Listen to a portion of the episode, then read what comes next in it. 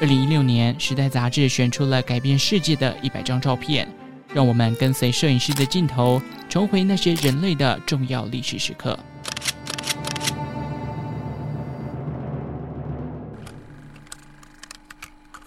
西元一九五五年，美军为了防堵共产势力在越南扩张，展开了一场长达二十年的残酷越战。这场战役，美军付出了惨痛的代价。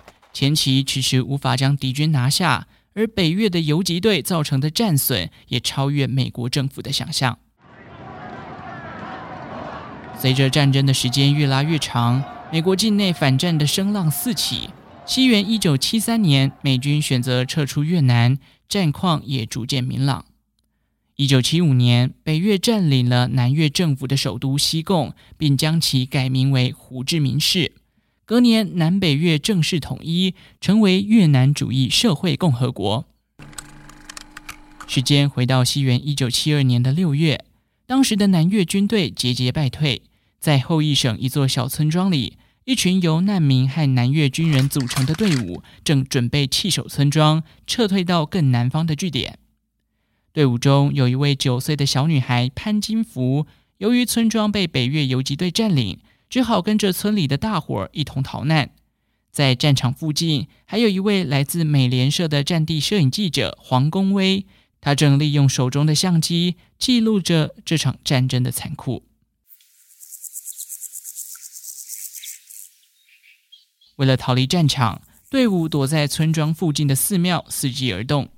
等他们察觉敌人已经远离村庄之后，一行人加紧脚步，准备离开。然而，此时天空上传来了战机的声音。抬头一看，原来是同阵营的空军来了。正当大伙松了一口气时，汽油弹却从天空落下。霎时间，道路上燃起熊熊大火，有人被汽油喷满全身，身体被瞬间点燃，痛苦地惨叫着。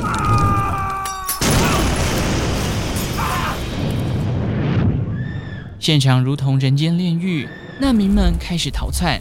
小女孩潘金福也在慌乱之中向前逃跑，她光着身子躲避从天而降的汽油弹，高温汽油附着在潘金福的皮肤上，爆炸声和惨叫声此起彼落，浓烟遮盖了视线，眼泪也从潘金福的眼角喷出，她痛苦地喊着：“好烫，好烫！”摄影记者黄公威用相机捕捉了逃难的现场。也记录下了潘金福因为越战而感受到的痛苦。在黄公威的掩护之下，他将潘金福送上美联社的车子，火速将他送往医院救治。沿路上，潘金福的皮肤一片一片剥落，烧伤的痛感让他倍感折磨。随着后来照片公诸于世，反战的声浪达到最高峰。一九七三年，这张照片更获选了普利兹世界新闻摄影奖。同一年，美军也选择撤出越南，战争也在几年后终于落幕。潘金福在战争结束之后，一度成为越南政府的政治宣传工具。烧烫伤的皮肤以及媒体反复挖掘伤痛，让他拥有一段极为压抑的童年。